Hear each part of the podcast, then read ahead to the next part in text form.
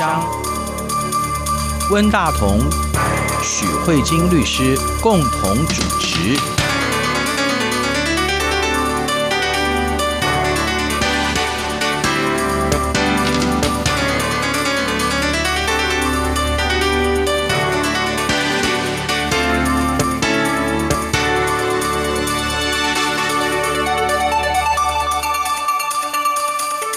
这里是中央广播电台两岸法律信箱，我是文大同。听众朋友，大家好，我是许慧金许律师。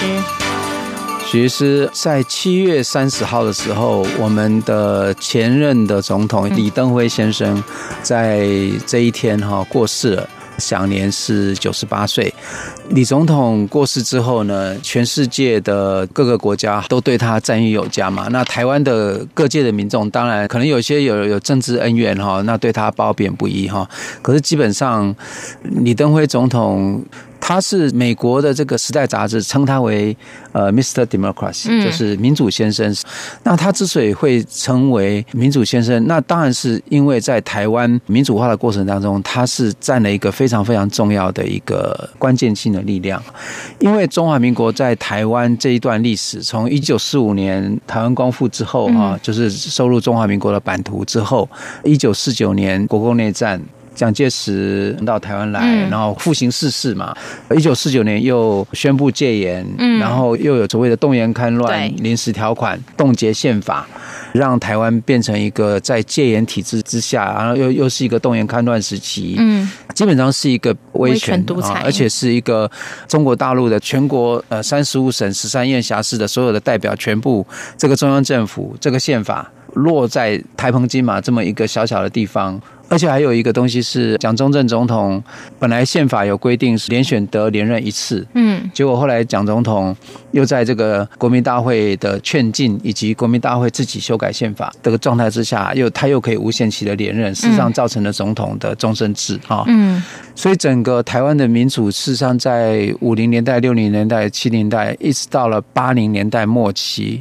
那整个过程事实上还有白色恐怖，对，就是在以反共为名义的状态之下，整个国家是处在一个高压统治的状态之下，党禁、报禁，嗯，言论自由啊，还有政治犯，对，啊，整个国家的这个民主状态事实上是受到很大的压制的。然后台湾的民主化的过程当中，民间的反抗当然是一个非常重要的力量，对。但是政府高层，尤其是党政高层，他们自己的反省跟态度愿意改变，也是一个非常重要的。的关键哈，譬如说蒋经国总统，他在一九八七年的七月宣布解除戒严，对，然后到了第二年他自己去世了，然后当时的副总统李登辉先生继任。那李登辉总统继任之后呢，经过了好多次的修宪，第一个首先就是把动员戡乱时期结束，然后把国会不改选的这个状态把它改变掉，让我们的中央民意代表可以定期的改选，让台湾成为一个。正常的民主社会，乃至于到最后建立了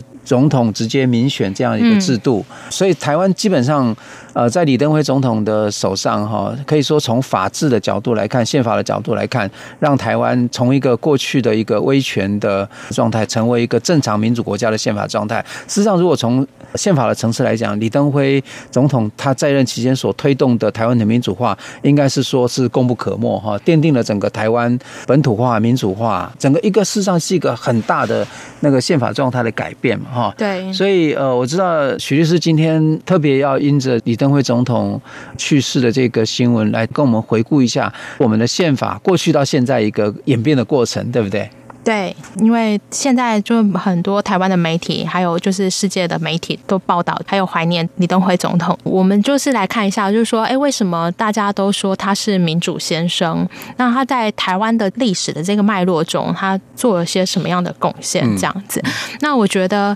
这个部分的话，可能时间就要拉远一点点，就是回到就是刚才温大哥有提到，就是说，其实从国民政府撤退来台之后，然后就开始有戒严的时期，在这中间，其实台湾的呃民意啊什么，当然就是有一些对抗，一直到蒋经国总统这边戒严之后，那他的继任者，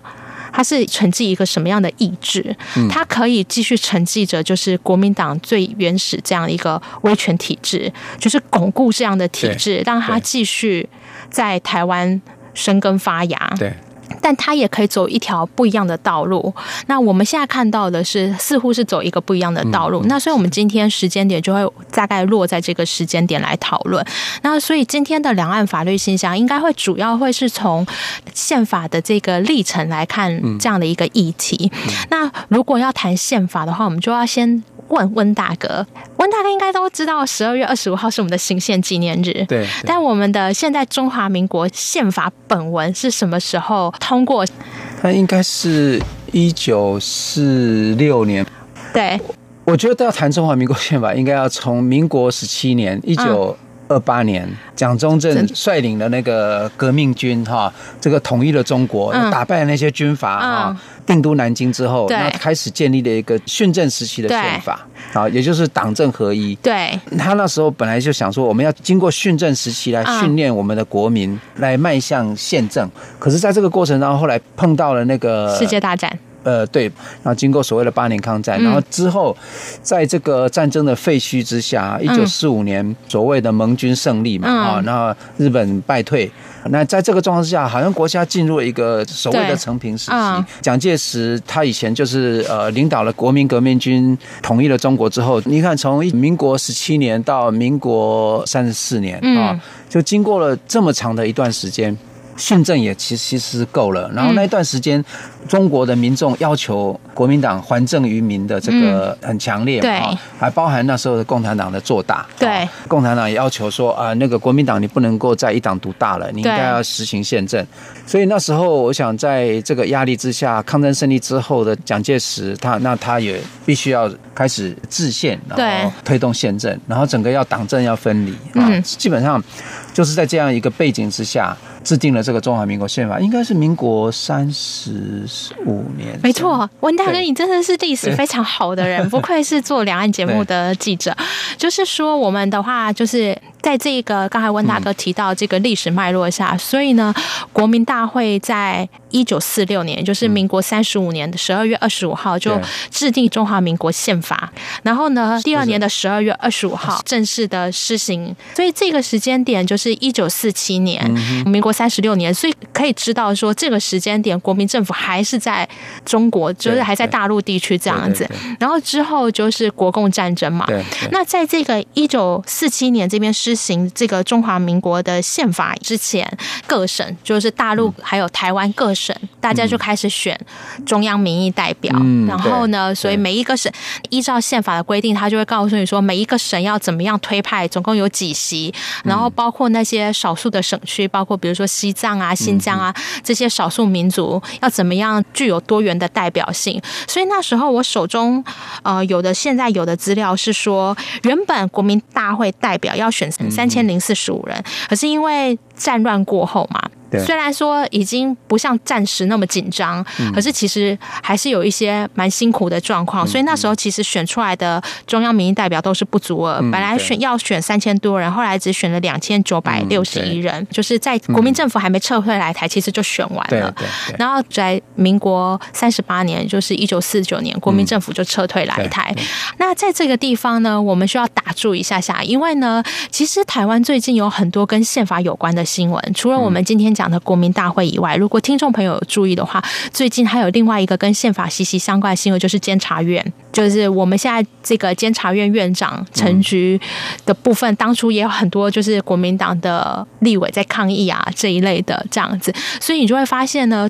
中华民国宪法是依照国父孙中山先生的这个五权三民主义五权宪法，对对对，它是一个五权宪法，所以我们就必须要搞懂，在这个五权宪法之下呢，它把原本的三权分立，就是彼此监督跟制衡的部分，它有一些权利，尤其在立法权的部分，它有做一些分散。所以像立法的话，在别的国家里面可能就是立法院，嗯哼，可是像在中华民国宪法这个部分的话，它的这个民议机关这个立法这个代表的部分，它就切切出去有国民大会，对，还有立法院，对，其中还有一个，因为像别的国家的立法院是具有弹劾权的，比如说我们最明显看到就是那个美国总统克林顿，那时候不是闹出绯闻案吗？对，要不要弹劾克林顿总统下台？这个东西是谁在处理的？是。国会，对，就是立法院这边在处理的。所以其实国会本身也有弹劾权，嗯、但我们把弹劾权这个部分分出来，就变成现在的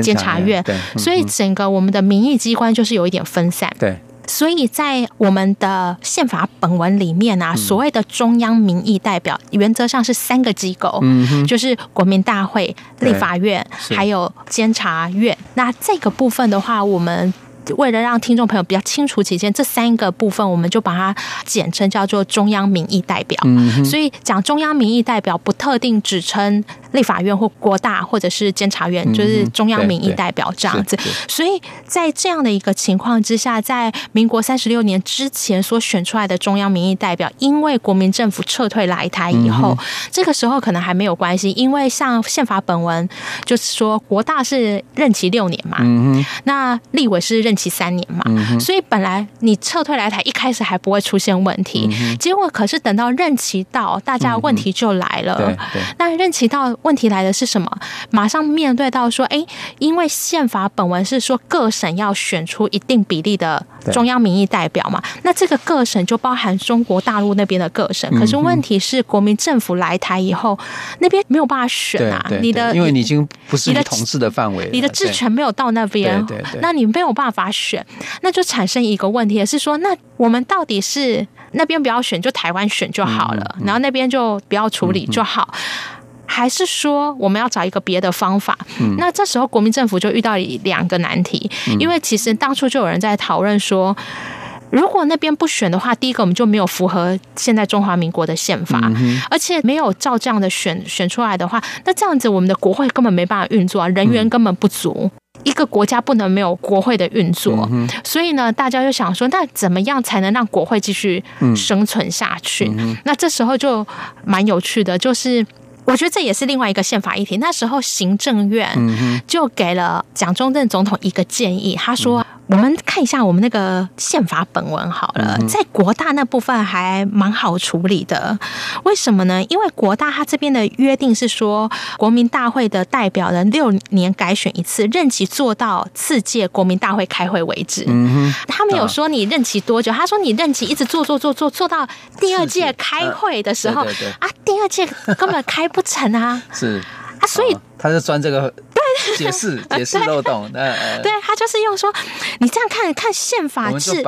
founding father，对，他说 founding father 的意思就是认为国民大会非常的重要，国家一天不能没有国民大会，所以他就做到第二任期为止。那。既然第二届都没有办法召开啊，他第一届不就一直做嘛？对啊，对啊。然后蒋总统就觉得，哎，还蛮有道理的，这个解释好像也很说得通哦。而且也没有人会说他违反宪法精神。那蒋总统就说，那接下来我要问大家，那关于立法委员跟监察委员这个怎么办呢？因为我们的宪法，嗯，不像国民大会那边有这样的规定，他就很简洁说，任期三年，连选得连任，啊，没有说什么任期做到什么时候为止。大家想啊，这样子也对耶。这时候行政院这边就提议说：“哎，那很简单，我们就来申请大法官会议解释。嗯”嗯嗯、所以，我们就会发现时序的话是这样子，就是呢，一九五三年，民国四十二年的时候，嗯、先是蒋中正就是采了这个行政院的建议，说国大就做到任期为止。那大家要记得，因为那个时候是戒严时代，蒋总统做出来这样的决定的时候，他其实给了司法院一个暗示。嗯，他什么？暗示就是做到可以重选为止，所以呢，隔年也就是一九五四年的时候，嗯、他们就申请大法官会议解释。然后他的问题就是说，值国家逢重大变故，嗯。第一届立委跟监察委员可不可以扩张解释，继续行使职权？那呢，我们的大法官在第三十一号解释的时候，他就告诉你说啊，这个国家真的是发生重大变故，嗯、也不是我们不选，只是如果我们选出来的跟宪法精神不合，好像也不行，而且也会影响国会。所以他就说，那在第二届选出来之前呢，嗯、第一届就继续做好了。嗯，那大法官那时候当初想的。也可能想说，也许再做也就是三年五年，再延一下也没关系。可是这一做，反攻大陆很快就会成功。对，反攻大陆，所以我觉得大法官当初可能想法是说，应该也只是就是 delay 一下下吧。然后，可是这一 delay 就 delay 太久太久了。好，我们休息一下，马上回来。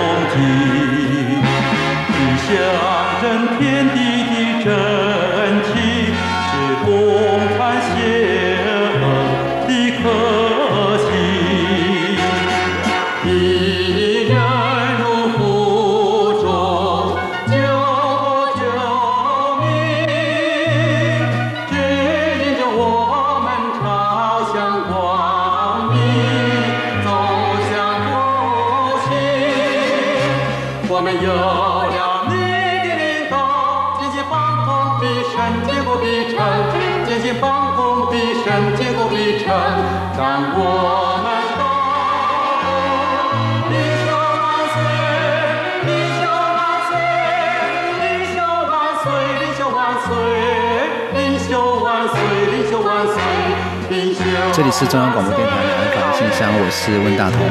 大家好，我是许律师。接下来时间点是来到民国四十三年，也就是一九五四年。三年五年过去的时候，哎，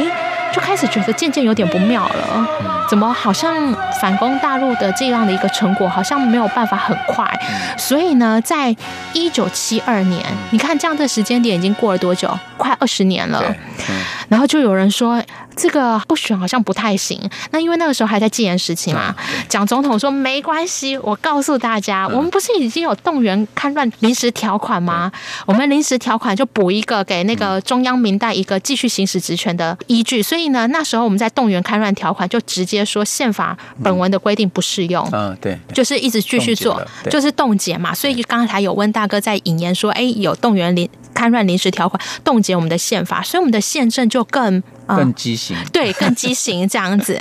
好，所以我们就产生，就是你想想看，这样的一个民意，一直到七十六年的时候，这样子已经三十几年，我们的第一届中央民意代表一做就做三十六年。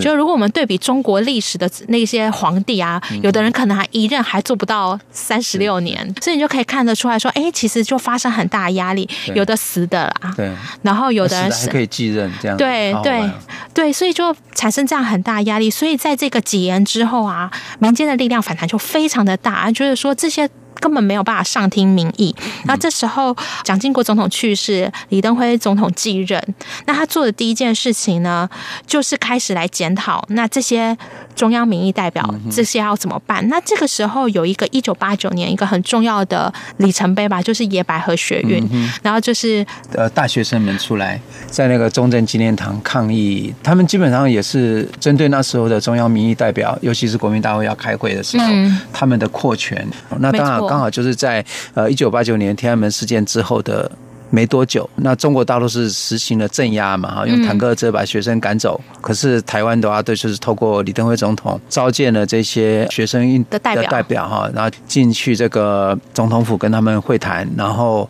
呃，总统就答应他们说，我愿意改革，我愿意开国事会议，然后让全国的这个各界的精英来讨论我们的国家的宪政要怎么发展。然后后来又落实了这个国事会议的精神，然后做了修宪这样子。嗯，对，但是呢。这个时候，我们就可以看出来，同样是在这个一个非常重要的历史转捩点，就是一九八九年，对台湾、对中国都是一个非常重要的事件发生。那我们却是采取完全不一样的路径。那所以，呃，李登辉总统有接见这些学运的代表，然后并做出了一定的承诺。那这个承诺，他后来是怎么运作的呢？就是他们有国事会议嘛。那但是这个国事会议只是。大家有一定的共识，但这个共识怎么运作？其实我们就会发现呢，因为关于中央民意这件事情要怎么选，我们还是遇到当初在民国四十几年会遇到的问题是说，中国大陆的那一块江山，那些民意代表以前有的问题，现在并不因为现在已经到了一九八九年，事情就解决了。以前的问题还是继续存在，以前没办法解决中国代表权的问题。对，你以前没办法解决问题，你现在就有办法解决吗？对对。那现在就产生这个状态，所以这这个会涉及到宪法解释的问题。我们到底是怎么解释这个任期做到次届开会为止？那我们到底要怎么解释那些中国代表的这个立委的代表？那这个宪法的僵局是该怎么处理？所以实际上的运作是到了。一九八九年的隔年，嗯哼，就一九九零年。嗯、那我们看一下，这是由立法委员。二十六人一起透过视线的提出、嗯、来提出说，那我们中央民代到底现在怎么办？嗯、那立法委员二十六人啊，我觉得有他一定的意义。嗯、比如说，这个领衔的就是民进党的陈水扁，嗯哼，包括谢长廷，嗯哼。也有赵少康，嗯、那个应该是国民党那时候，国民党对对对，对，所以你可以看得出来，就是说，虽然法律上没有跟我们讲，可是这个大概是朝野的共识，嗯、就是说，这个提案的不是只有特定一个少数党，民进党，它其实是国民党跟民进党。大家一起对这样的一个部分提出了解释，那这个时间点就来到了一九九零年，我们的大法官会议解释呢，就做出了两百六十一号解释，他就告诉大家说，这个中央民意代表不受任期限制这件事情是完全。不很合宜，因为定期改选的意义是在于反映民意。那你这个都不受任期限制，民意就没有办法落实。而且我们的宪法本身并没有规定民代可以做到千秋万世，嗯、所以这个是完全背离宪法精神的。所以这就已经告诉大家说，那我们的民中央民代必须要改选。那我们中央民代必须要改选这件事情，还是会回到我刚才第一个问题。嗯、那那中国大陆地区的代表怎么办？那在。大法官听取就是行政机关，还有这运筹帷幄。后来他们得出的结论就是，嗯、那个中国大陆那边的部分啊，嗯、我们就用不分区，用全国不分区代表，至少有。全国不分区有符合这个宪法精神，所以现在台湾的选举在立委什么的也都有全国不分区的代表这个部分来处理。那也因为这一个一九九零年做出来的解释以后，那这个第一届国代就做到一九九一年就结束，嗯哼，年底就结束就不能再做了。你没有普选完，那也是你家的事情。所以呢，一九九二年就全部重新普选了。嗯哼，好，所以在这里面我们就可以看到说，如果没有李登辉总统这边承诺的愿意改革，嗯，那可能后续就不会有开启，就是我们的大法官会议解释，还有立委的申请宪法的解释这样子。好，那到这个地方呢，我做一个小小的总结，说除了在这个民主的宪政运动过程中，其实你光看我们的大法官会议解释，你也可以看得出来，其实。戒严时期跟解严后的大法官会议也是有很大的差别，因为我们刚才不是有提到一个释字三十一号嘛，对，它是为中央民意代表可以。不受任期的限制做一个背书，嗯、这个会议解释呢，到现在我们的司法院都拒绝公开任何会议记录。嗯嗯，对，所以这个会议记录我们有看到结论是大法官背书，嗯、可是中间讨论的过程是什么？有没有一些大法官是秉持不同的意见的讨论，嗯、或是其他？这个我们不得而知，我们只知道结论。嗯，可是相反的，我们在解严之后做出来这个二六一号解释。我们有看到一则不同意见书。我我觉得时间点可能不能像现在，现在一个解释出来后，那个十几二十份同意不同意，对，对，对，大家就是百家争鸣。可是那个时候刚解完，嗯、我觉得那个气氛可能还是有点不是很稳定。嗯、可是我们已经可以看到，哎，其实这个大法官已经有些人可以表达他不同的意见了。嗯、所以从二六一号解释之后，我们就可以渐渐看到越来越多的大法官开始针对他的意见，愿意去说明。嗯，还有愿意让大家提供一个思考。现在的少数说不代表是未来的少数说，所以从这个地方我们也可以看到，就是台湾，即便从一个片段，嗯，我们也可以看到台湾的司法在那个民主化的一个过程。是是。好，那因为节目的时间有限，我想要提提就是这一个部分，就是在这一次的呃释字二六一，也就是第一届中央民代这边重新普选之后，它对台湾的意义是什么？就是我觉得它开始启动了所有台湾后续所有的修宪动作，终结了这个万年国大。那之后呢，就要处理了什么呢？处理。本来我们的第二次修宪在一九九二年，本来是要处理的是总统直选，可是那个部分可能国民党的内部分裂声音还是很大。我们在一九九二年最后还是没有完成总统直选的修宪结果，可是我们最后只达到就就是地方首长。可以民间直选，嗯哼，对，就是就是整个很普及化，先从先从小的来，市长、高雄市长、院辖市开始，对对对对，先就是直选这样，对对对对。然后呢，所以我们一直到一九九四年的时候的第三次修宪，才成功的完整的处理，就是说愿意总统直选这样子。所以李登辉总统是一九九六年对当选为台湾第一届。人民直选的总统嘛，就是因为有一九九四年的这个修宪，那所以我们就可以发现呢，哎，其实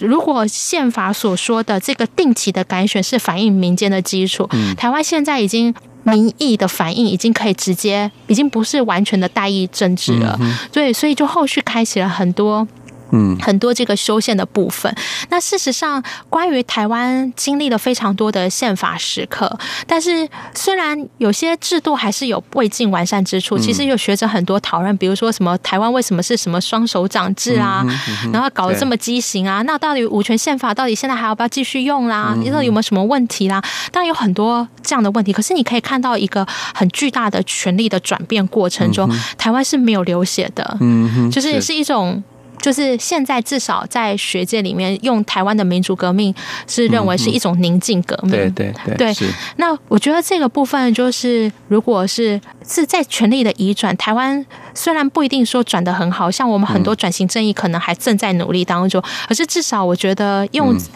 算是以宁静的力量来转型成功，我觉得算是得来不易的这个价值。嗯、是的，呃，我想不管是宁静革命也好，民主先生也好，呃，事实上这两个名词啊、呃，事实上都跟李登辉先生哈挂在一起的。嗯、对对对，是那呃，我们现在在这个李登辉前总统刚刚过世的时候，回顾这一段台湾民主化的过程，以及呃宪法整个。改变的过程啊，也可以看到这一路走来真的是不容易啊。台湾能够走出白色恐怖的时代，能够走出不准建立新的政党，不准有自由的媒体，嗯啊，乃至于有所谓的言论治罪啊，对，透过言论就会有啊，以前内乱罪就是啊，对对对对，刑法一百条的废废除就其实思想罪哈，这些都改变了嘛哈。我想台湾呃，事实上真的进入了一个呃，虽然我们没有一个人会。会说自己的民主制度是完善的啊，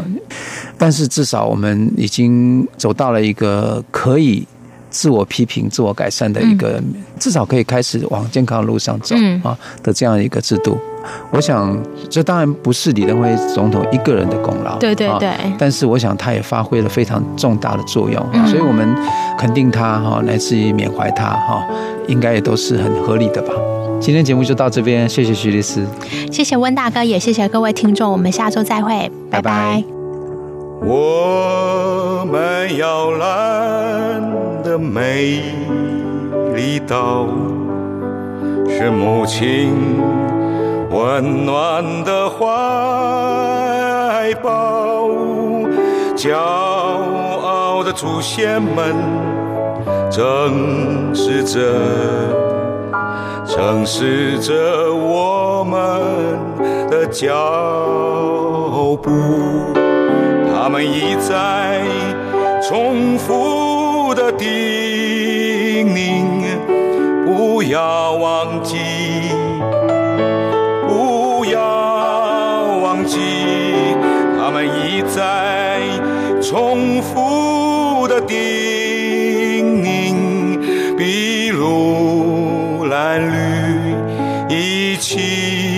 山林。